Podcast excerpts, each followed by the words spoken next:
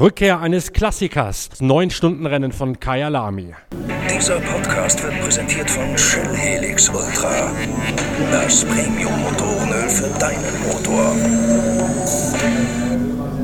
Am Wochenende findet in Südafrika eine ganz besondere Veranstaltung statt, nämlich das 9-Stunden-Rennen von Kaya Lamy. Nach einer 37 Jahre langen Pause wird dieser Klassiker des Sportwagen-Langstreckensports wiederbelebt auf einer grundmodernisierten Rennstrecke vor den Toren von Johannesburg. Das 9-Stunden-Rennen, das Springbok-Rennen, ist die Entscheidung in der interkontinentalen GT3 Challenge. Drei Fahrer haben noch realistische Titelanwartschaften. An der Tabellenspitze liegt Maxi Bug, der Norddeutsche hat allerdings gerade mal sechs bzw. 10 Punkte Vorsprung auf seine ärgsten Verfolger Frederik Werwisch und Dennis Olsen, letzterer aus dem Porsche-Lager. Das heißt übersetzt, am besten muss Maxi Bug mit seinem Gruppe M Mercedes dieses Rennen gewinnen, denn sollte Werwisch als erster einlaufen, dann reicht schon ein zweiter Platz nicht mehr für Maxi Bug, um als Titelträger die Heimreise von Südafrika anzutreten. Sollte dagegen Olsen gewinnen, muss Maxi Bug Dritter werden, um den Titel auf sicher zu haben. Das Rennen begann bereits am Mittwoch mit Testfahrten und und mit den freien Trainings am Donnerstag. Am heutigen Freitag steht die Qualifikation an, die sich wie immer, wie immer in der Interkontinentalen Challenge in verschiedene Bereiche aufteilt. Es gibt eine Vorqualifikation, danach folgt das eigentliche Qualifying, in dem jeder Fahrer, der auf einem Auto genannt ist, eine schnelle Runde hinbrennen muss. Aus dem Schnitt dieser schnellsten Runden ergibt sich dann die Qualifikation für das Shootout um die besten 10 Startplätze am morgigen Samstag. Dort führt das Rennen dann bis 10 Uhr abends in die Dunkelheit hinein. Unmittelbar Unmittelbar vor der Qualifikation am Freitagnachmittag haben die Offiziellen noch einmal die Gleichschaltung der Balance of Performance für die verschiedenen GT3-Autos geändert. Die Audi dürfen plötzlich 30 Kilogramm Ballastgewicht ausladen und auf der viereinhalb Kilometer langen Strecke, die enorm viele Steigungen und Gefälle aufweist, machen diese 30 Kilogramm richtig viel Zeit aus. Es gilt hier ungefähr die Faustformel, dass 10 Kilogramm Mindergewicht mit 0,14 Zehntelsekunden Rundenvorteil zu Buche schlagen geschlagen. Audi hat sich also auf dem BOP-Wege noch einmal ordentlich verbessert, kurz bevor es gleich in die Qualifikation hineingeht.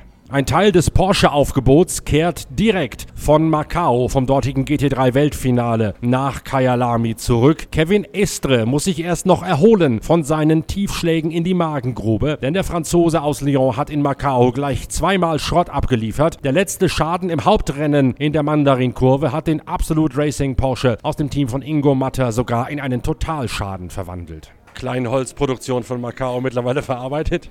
Ja, ja, es hat, äh, war ein schwieriges Wochenende. Äh, FP2, erster Crash und, äh, und ziemlich heftig. Und dann die haben das wir haben das Auto äh, zurückgebastelt fürs Quali, aber es irgendwie war, war noch, äh, noch ein paar Sachen nicht in Ordnung. War langsam in Quali, dann müssen wir den Motor wechseln wegen dem Crash und äh, dann letzter gestartet.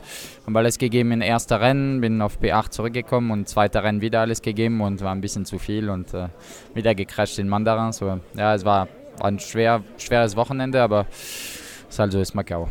Eines der bescheidensten Wochenenden, was du seit langem erlebt hast, wahrscheinlich. Ja, ich habe, ich glaube ja, also auf jeden Fall zwei Riesencrash in einem Wochenende habe ich, glaube ich, noch, noch nie gehabt. Ähm, und äh, ja, ein Chassis und es tut mir leid fürs Team, weil die, die eine gute Arbeit gemacht haben. Ich glaube, wir hätten ein, ein Top 5 machen können. Ich glaube, bei, bei dem Rowe waren wir, waren wir nicht so weit äh, im Rennen.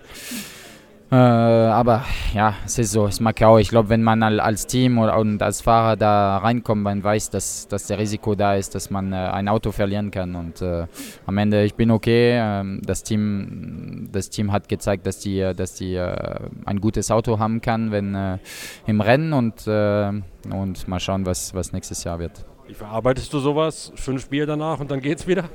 Ich trinke kein Bier, waren ein paar Weine. Aber na, pff, ich hatte nicht so viel Zeit zu verarbeiten, weil ich direkt äh, oder sechs Stunden nach Hause und dann hier geflogen bin.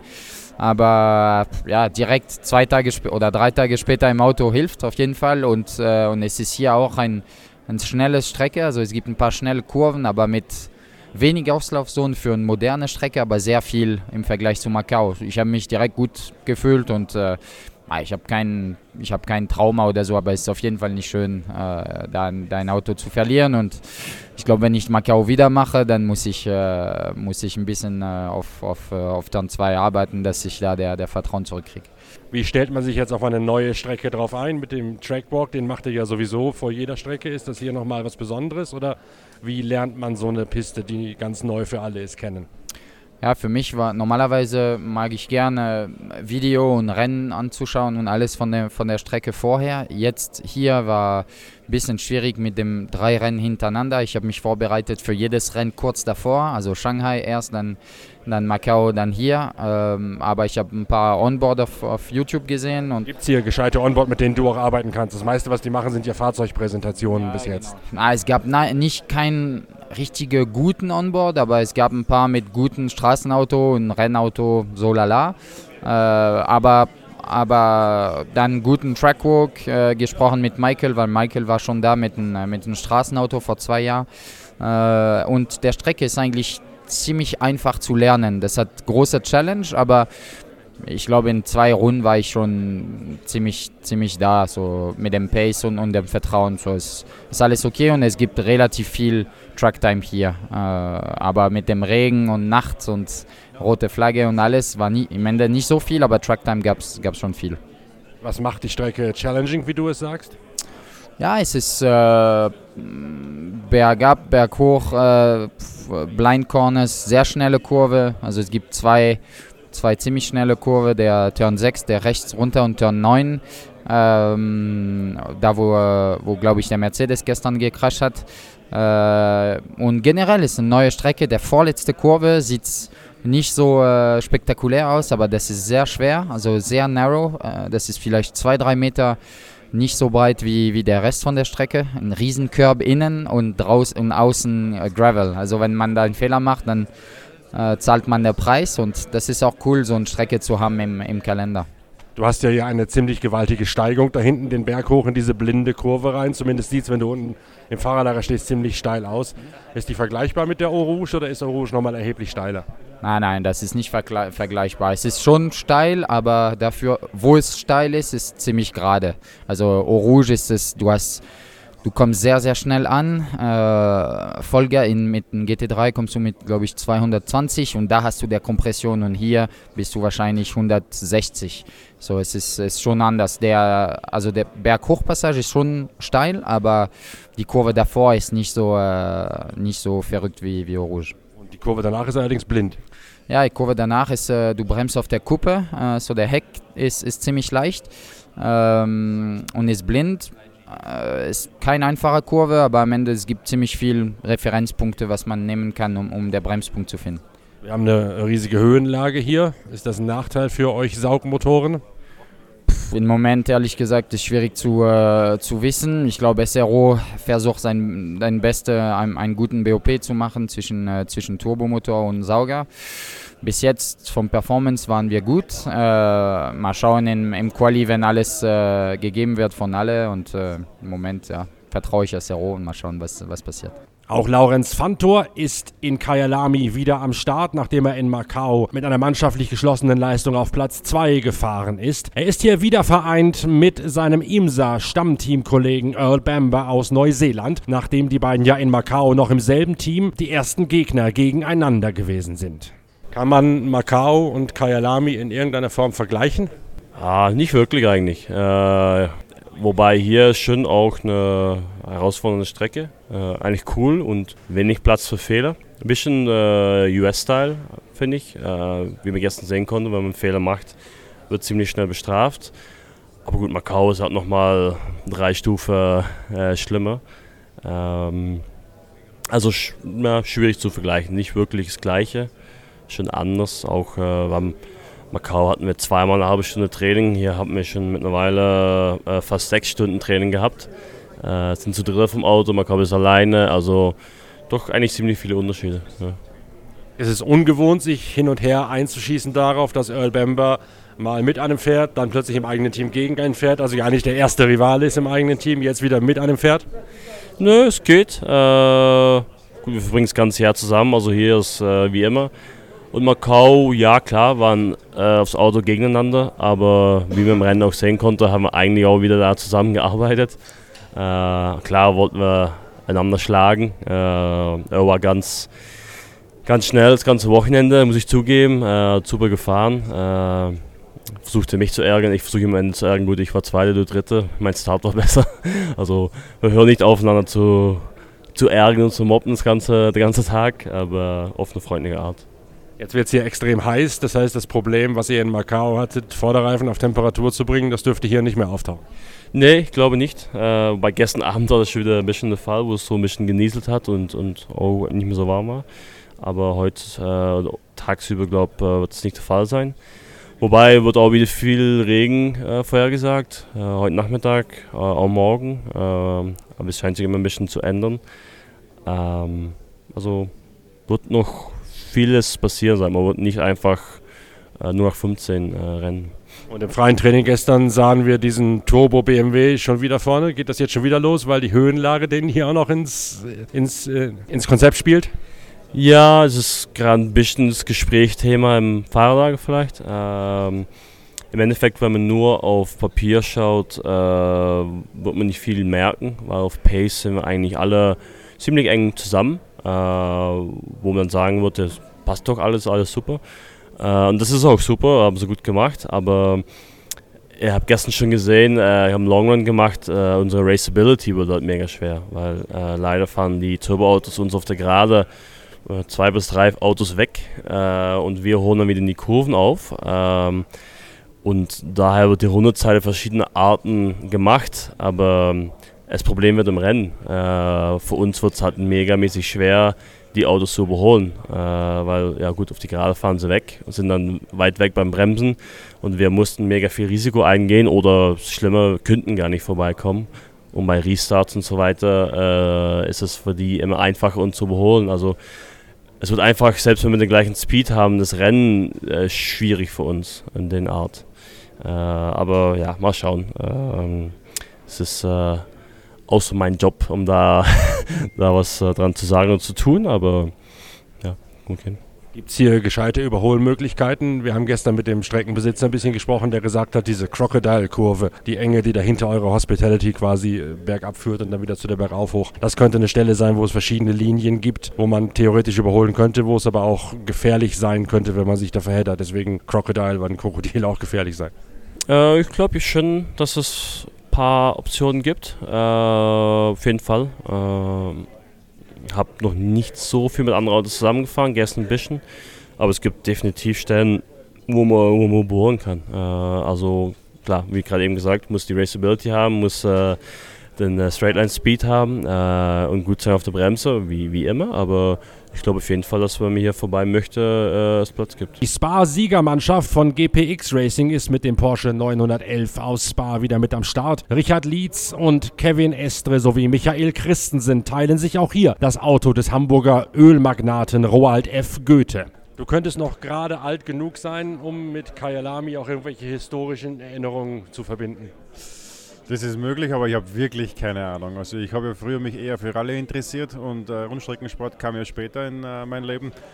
Und von daher habe ich relativ wenig, äh, sage ich mal, Wissen über diese Rennstrecke, außer dass sie eben schon sehr lange, sehr lange existiert. Und ich habe gerade vorher die äh, Tafeln gelesen mit den früheren Siegern, mit äh, Ford Escort RS 1800 und Rodriguez und was weiß ich für äh, ja, Legenden hier schon gefahren sind. Und Jetzt hier das erste Mal, lerne die Strecke kennen, ist super zum Fahren, ist extrem äh, in guten äh, äh, Konditionen die Strecke, also die ist wirklich gut benannt und äh, es macht echt Spaß. Also ich muss sagen, ich bin positiv überrascht. Bis jetzt Afrika macht sehr viel Spaß und äh, die Strecke auch. Was muss man hier können auf der Strecke? Sie sieht ja mit den ganzen Steigungen, Gefällen und teils schnellen Kurven ziemlich spektakulär aus von außen. Ist sie auch so im Auto? Also wichtig ist, dass man ganz schnell geradeaus im Kreis fahren kann. nee, also die hat natürlich äh, sehr viele schnelle Kurven. Die, der Abtrieb ist sehr wichtig und äh, du hast wenig Stop-and-Go-Kurven. Das heißt, es ist sehr viel Rollen angesagt und diese Minimum-Speed, diese hohe Geschwindigkeit in der Rollphase ist vielleicht nicht das, was unser Auto perfekt kann. Und es ist die Frage, ob wir praktisch einen Nachteil versuchen äh, zu minimieren oder eben unseren Vorteil mit dem späten Bremsen und guten Traktion zu optimieren. Und Das haben wir jetzt eigentlich im, im Training versucht herauszufinden. Und ich glaube, dass es da unterschiedliche Fahrstile geben wird im Qualifying und im Rennen, aber an sich fürs Rennen, glaube ich, sind wir recht optimistisch. Auch wenn man sagt, die Wettergeschichte ist etwas äh, durchwachsen momentan. Wettergeschichte, man prognostiziert jeweils Gewitter und Regenschauer während des Rennens, aber immer nur relativ kurz, wenn ich richtig informiert bin. Ja, ja unser Wettermensch, äh, unser Wetterfrosch hat eigentlich gestern äh, äh ziemlich äh, oft daneben gelegen. Von daher bin ich da gar nicht mehr ganz sicher. Aber ich glaube, es sind 60 Prozent äh, Regenschauer und wenn dann Schauer, dann sehr hart und sehr viel. Oh, die Länge ist aber nicht gesagt. Also es ist momentan äh, so, dass hier in Afrika die, der Regen sehr plötzlich kommt und das Wetterradar eigentlich fünf Minuten hinterher hängt und da ist besser auf, der schaut aus dem Fenster raus und sagt uns, ob es regnet, als was er am Radar sieht. Kann man so einen Schauer aussitzen, wenn das nur ein kurzer ist, oder ist es zu riskant, mit Slicks draußen zu bleiben? Der Asphalt hier hat, äh, ist, ist sehr eng, hat, hat, hat äh, vom, vom Wasseraufsaugen her schaut er nicht so aus, als ob er viel Wasser aufsaugen kann. Es kann, kann sehr viel Pfützen geben und sobald es Pfützen gibt, kannst du mit Slick nicht draußen bleiben. Der funktioniert nur, wenn die Temperatur im Reifen bleiben kann. Ne? Und äh, wir haben gestern eigentlich viel probieren können. Der Regenreifen hält sehr lange auch im Trockenen. Ja, haben wir auch in Spa gesehen. Der Pirelli ist da äh, langlebig, wenn man so will. Und äh, beim Slick ist es so, dass der eigentlich sehr gut hält bis zu einem gewissen Punkt und dann ist er komplett weg. Ne? Und da ist die Frage, ob man riskieren muss. Äh, es kommt darauf an, welche Zeit man im Rennen auch ist. Muss man riskieren, um nach vorne zu kommen? Oder sagt man, okay, die ersten zwei, drei Stunden muss man eher einfach nur überleben? Äh, dann würde man wahrscheinlich eher die sichere Wahl mit Regenreifen nehmen. Wird das Rennen vom Ablauf hier so ähnlich sein wie Spa mit Achten auf Safety-Car-Phasen, auf Zwischenfälle und die Strategie danach ausrichten? Ich denke, aber das Überholen ist deutlich schwieriger wie in Spa. Also es ist aufgrund von den schnellen Kurven und weniger Stop and Go äh, halt einfach dieses Ausbremsen nicht so leicht möglich und es gibt wenig Stellen, wo du wirklich nebeneinander fahren kannst, äh, auch aufgrund von dem Pickup. Es gibt eigentlich eher eine Linie, wo jeder fahren muss. Von daher wird das Überholen sehr schwer. Und dementsprechend die Strategie etwas anders wie in Spa, wo es ja doch mehr Möglichkeiten gibt zum Überholen, denke ich. Aber nach wie vor müssen wir jetzt überleben zuerst die ersten paar Stunden und dann zum Schluss in der Nacht natürlich ist auch, wenn da Regen sein sollte, es gibt relativ wenig Licht hier äh, von der Strecke. Es ist eigentlich nur das Licht, was wir am Auto haben, äh, wo uns ein bisschen Sicht gibt. Von daher wird es schon schwierig zum Schluss. Was du eingangs gesagt hast, den Kompromiss finden oder überlegen, in welche Richtung man geht mehr auf der Bremse zu arbeiten oder versuchen noch Speed mit der Rollphase irgendwie dazu zu gewinnen. In welche Richtung arbeitet ihr momentan? Was habt ihr gestern da als den besseren Weg rausgefunden? Also fürs Rennen muss Stop and Go funktionieren, dass wir eben auch ausbremsen können und fürs Qualifying brauchen wir die Rollgeschwindigkeit, weil wir einfach sonst zu viel Zeit verlieren. Aber die Rollgeschwindigkeit kann nur der neue Reifen. Mit den alten Reifen, der äh, kann das nicht mehr. Muss man das Auto dann auch komplett wieder umbauen vom Qualifying zum Rennen, um das eine zu machen, was im Qualifying nicht gefragt gewesen ist? Ein bisschen umbauen muss man es ja, aber es ist im Prinzip äh, eine kleine Änderung. Ähm, darf man nicht vergessen, äh, die Fahrerpaarung, die wir jetzt am GPX-Team haben, ist, ist eher gewohnt, RSR zu fahren. Also wir sind ja hier eher so äh, ja, wieder aus Joker eigentlich eingesetzt worden. Was euch ja in Spa auch nicht gestört hat. Was in Spa sehr gut funktioniert hat, richtig. Aber wir haben natürlich schon auch immer dieses Fahrverhalten vom RSR im Kopf und da ist halt auch schwierig, dass man diesen R auf dieses Fahrverhalten umsetzen kann. Von daher, wir bauen ein bisschen hin und her. Der Ingenieur ist recht motiviert, die Mechaniker sind motiviert und hoffen, dass wir es dann gut erwischen fürs Quali und dann einigermaßen gut fürs Rennen. Was heißt das, fahrstilmäßig umstellen vom RSR GTE auf den GT3? Naja, der RSR hat kein ABS, also du musst hier wirklich viel Zeit auf der Bremse gewinnen und eigentlich viel zu spät bremsen und ein bisschen künstlich spät bremsen und einfach einlenken, was mit dem RSR niemals gehen würde. Ne? Und äh, dafür in schnellen Kurven, wo der RSR vielleicht äh, deutlich ruhiger liegen würde oder vielleicht Linie, also mehr, mehr Downforce zur Verfügung hätte, äh, bewegt sich der, der R doch sehr stark. Ne? Also ich glaube, dass einfach diese, dieser nutzbare Downforce beim RSR mehr ist, der Peak Downforce vom R vielleicht sogar höher, aber in der Kurve nicht dauernd da ist. Von daher ist es äh, ja, einfach ein anderes Fahrverhalten. Brauchst du hier diesen Peak Downforce? Gestern war ja Sheldon van der Linde im BMW schnellster im freien Training. Und das ist ja eigentlich ein Auto, von dem man sagt, das ist mehr oder minder ein Motor auf Rädern. Ja, die, die, die BMW und, und die Mercedes sind auch auf der Nordschleife in den schnellen Geschlängel immer sehr stark gewesen. Ähm, unser Auto war immer stark auf der Bremse und auf der Traktion. Also diese schnellen Kurven liegt denen schon sehr gut. Außerdem sind wir sehr hoch hier und es schaut so aus, als ob die Turbomotoren da äh, äh, sehr stark sind. Das werden wir im Rennen sehen. Äh, ich glaube, es wird keine Anpassung mehr geben, aber momentan sehe ich äh, die, die Konkurrenz sehr, sehr stark, äh, speziell die Autos, wo du angesprochen hast. Aber wie gesagt, mit Mixverhältnissen äh, im Regen ist dann das Bremsen auch wieder wichtig und die Traktion. Von daher hoffen wir aufs richtige Wetter zur richtigen Zeit. Die Rennstrecke in Kyalami ist für alle Piloten des GT3 Sports Neuland. Die letzten großen internationalen Rennen haben hier Ende der 90er Jahre stattgefunden. Ich bin damals sogar noch hier gewesen bei einem Lauf der sogenannten Mangolezzi Series, also einer Serie für offene WSC-Sport-Prototypen. Das war eines der letzten Rennen, bevor dann Kyalami in einen Dornröschenschlaf gefallen ist, weil weil, so hat es mir der neue Streckenbesitzer erzählt, die damaligen Besitzer der Anlage sich mit windigen Geschäften ins Abseits und in das Gefängnis gebracht haben. Danach haben die Banken den Finger drauf gehabt auf dieser Rennstrecke. Es gab eine Zwangsversteigerung, bei der dann letztlich ein Konsortium rund um den neuen Besitzer den Zuschlag erhalten hat. Das heißt, keiner kennt die Strecke hier in Kyalami und dabei ist sie mit ihren vielen anspruchsvollen Kurven, den schnellen Passagen und den enorm vielen Steigungen und Gefälle alles andere als einfach zu lernen. Sven Müller erklärt, wie wie man als Neuling sich an eine solche Strecke annähert. Wie bereitet man sich auf eine Rennstrecke vor, so wie diese hier, die man noch niemals gesehen hat? Ja, also das habe ich mir auch gedacht. Ähm, Simulatorfahren hilft auf jeden Fall. Ähm, leider konnte man im Simulator nirgendwo was finden. Ähm, iRacing und die ganzen äh, Top-Simulationsprogramme gab es leider nicht. Äh, von daher hat man sich irgendwie Onboard-Videos angeschaut ähm, auf YouTube. Da habe ich ein tolles gefunden. Ähm, aber im Endeffekt ähm, ja, muss, als ich dann das erste Mal drüber gelaufen bin, ist das Betrachten eines Onboard-Videos und das Laufen auf der Strecke wieder komplett anders. Also die erste richtige, äh, den ersten richtigen Eindruck hast du dir wirklich auf der Strecke wirklich vermitteln können, wie, wie, wie die äh, Höhenunterschiede sind, wie breit die Strecke wirklich ist, wie die Curbs und so sind. Ähm, ja. Zum Glück ist die Strecke äh, vom, vom Layout ähm, nicht, nicht ganz so schwer. Ähm, aber trotzdem ist es, ist es eine schwere Strecke, weil du, weil du viele ähm, blinde Kurven hast. Und ähm, ja, gestern der erste Eindruck war auf jeden Fall cool, hat, hat mega Spaß gemacht.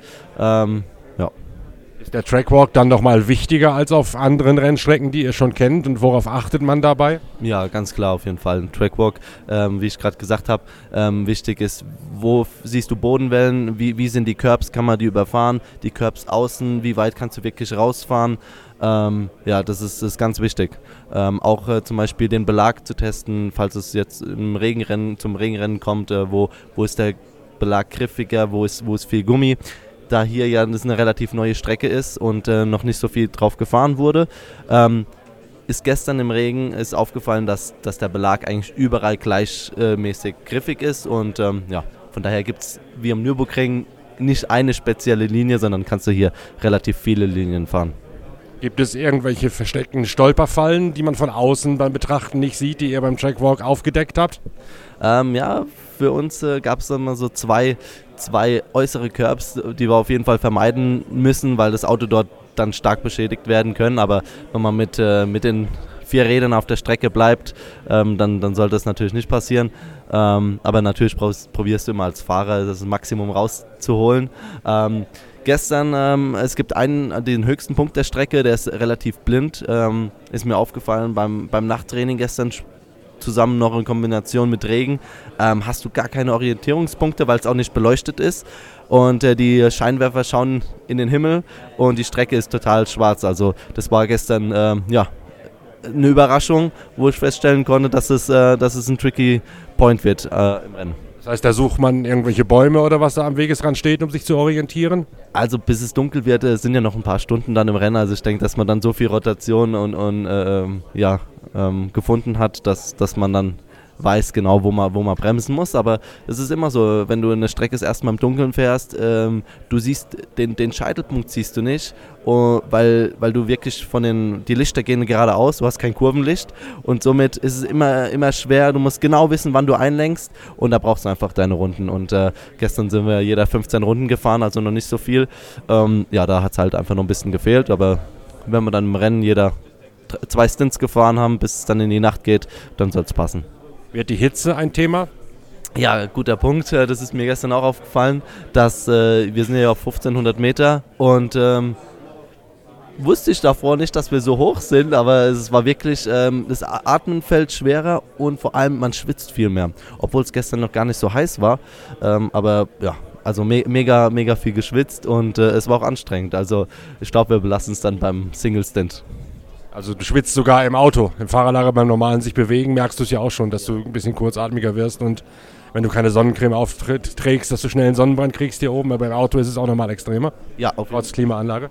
Genau, trotz Klimaanlage. Ähm, aber wie gesagt, es waren 24 Grad und man hat, man ist richtig, das ist wie Malaysia, äh, wo hohe Luftfeuchtigkeit ist, aber hier hat man extrem viel geschwitzt und ähm, ja, es war auf jeden Fall eine Überraschung. Als nächstes steht hier in Kyalami die Qualifikation und dann das Pole Shootout auf dem Programm. Danach gibt es dann den nächsten Pitcast direkt von der Rennstrecke in Kyalami. Bis dahin empfehle ich noch einmal die Lektüre der Zeitschrift Pitwalk, denn die neue Ausgabe wird schon relativ bald wieder veraltet sein, da wir uns kurzfristig entschieden haben, noch im Dezember ein weiteres Heft nachzulegen. Aufgrund der Vielzahl Vielzahl von Themen, die sich plötzlich noch aufdrängen in diesem Herbst und Winter. So war ich beispielsweise im Rahmen meines Besuches in Kyalami auch bei zwei der Rallye Dakar Teams hier, unter anderem beim amtierenden Siegerteam der Rallye Dakar, der Hallspeed Toyota Mannschaft. Ich habe mir da gleich bei zwei Teams, bei Hallspeed und bei Redline, einen Eindruck hinter die Kulissen verschafft, einen Einblick in die Technik, in die Zusammenhänge und in die Finessen des Wüstenrennsports. Allein das ist schon Grund genug, noch einmal aus der Lameng eine weitere Ausgabe von Pitwalk kurz vor Weihnachten nachzulegen zulegen. Also je schneller ihr das aktuelle Heft durchhabt, desto besser, denn das neue steht quasi schon in den Startlöchern. Davor gibt es aber noch die nächste Ausgabe des Podcasts, also des ersten Motorsport Online Radios von der Zeitschrift Pitwalk, mit einer Zusammenfassung der Qualifikation und des Pole Shootouts. Bis es soweit ist, wünsche ich gute Fahrt mit Shell V-Power, dem Treibstoff, der auch aus eurem Straßenmotor mehr Leistung bei weniger Verbrauch herauskitzelt. Wir hören uns später wieder mit dem Qualifying. Bis dahin, tschüss, danke fürs Reinhören, euer Norbert Ockenger.